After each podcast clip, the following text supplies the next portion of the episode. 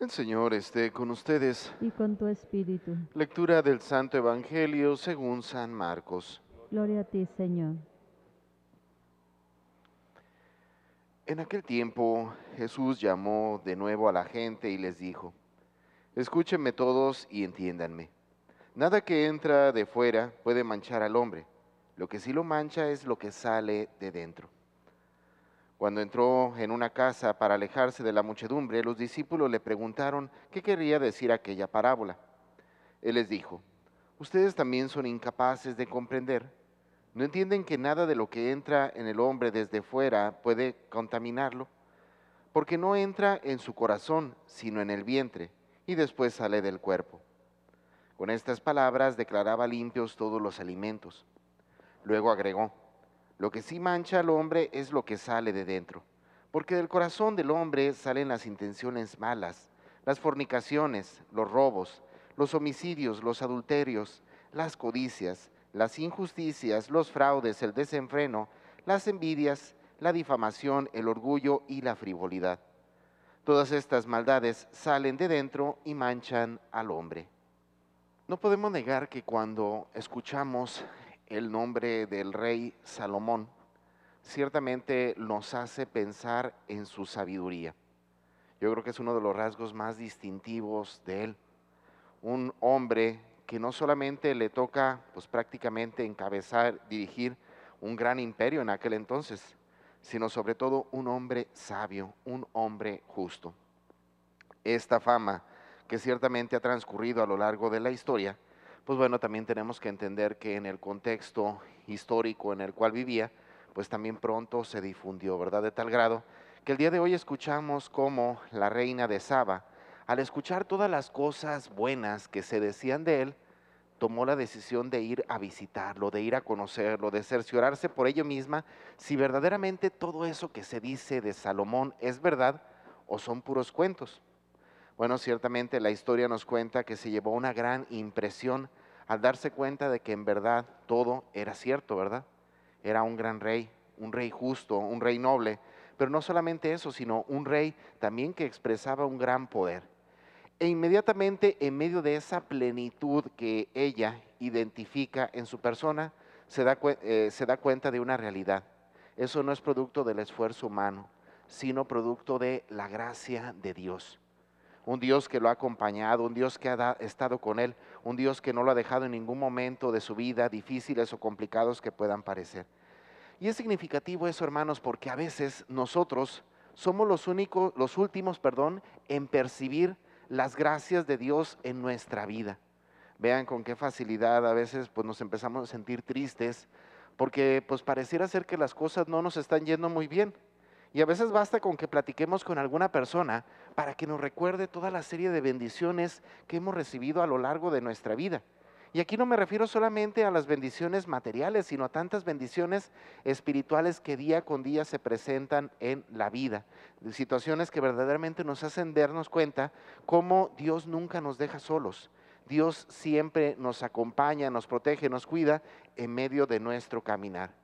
Por ello, hermanos, es muy sano dentro de la vida espiritual aprender a reconocer o a hacer acciones de gracias para con Dios, al darnos cuenta que si estamos donde estamos y somos lo que somos, no es solamente producto de nuestro esfuerzo, de nuestra lucha, de nuestro caminar, sino sobre todo de la gracia de Dios. Por ello, un rasgo muy distintivo de nosotros como cristianos es la Eucaristía, ¿verdad? ¿Y qué es la Eucaristía? Bueno, la traducción literal que podríamos tomar de ella es una acción de gracias como cristianos nos reunimos cada ocho días para decirle a Dios gracias. ¿Por qué? Porque reconozco que lo que soy, lo que tengo, es obra, gracia y producto de tu misericordia. Y esa gracia y esa misericordia se traduce constantemente en nuestras personas en acción de gracias. Desde esta perspectiva, vale la pena que nos preguntáramos, entonces solamente cada ocho días tenemos que ir a misa, bueno, creo que la respuesta personal cada quien la tiene, ¿verdad? Es el hecho de darnos cuenta de que nosotros vamos simplemente para decirle a Dios gracias. Por otra parte, en el Evangelio del día de hoy, recordemos cómo Jesús está teniendo esta serie de enfrentamientos con los escribas y fariseos.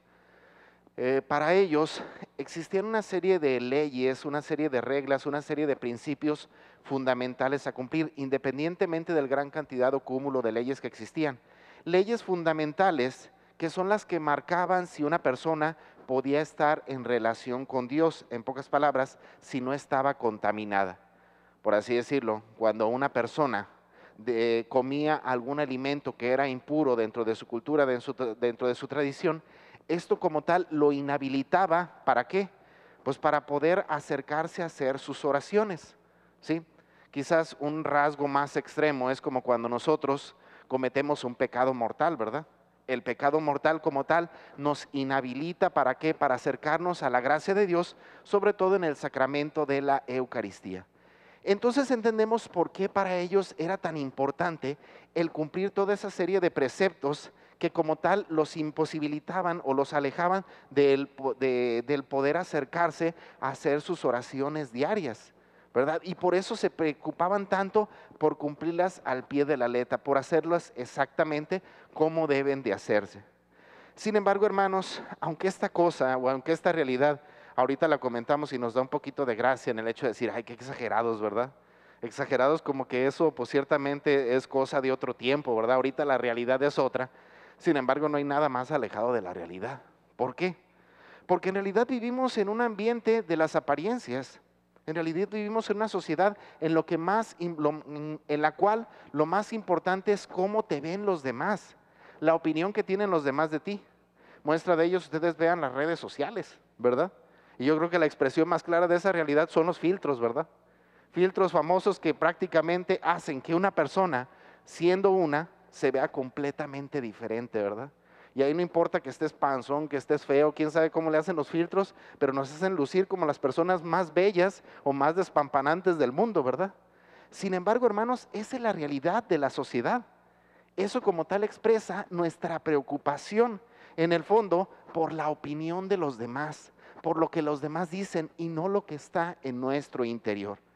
Hermanos, es verdad, aunque suene esto fuera de época, pero es una realidad. Cristo hace la llamada de atención para que ellos vuelvan al interior del corazón del hombre, preocuparnos más por lo que está en nuestro corazón que por como nos pueda ver la gente o la opinión que puedan tener de nosotros, puesto que al final de cuentas las opiniones van y vienen, pero lo que sí permanece es nuestra situación, el estado de nuestra alma, porque ahí se refleja la entrada y la gracia de Dios en nuestras vidas.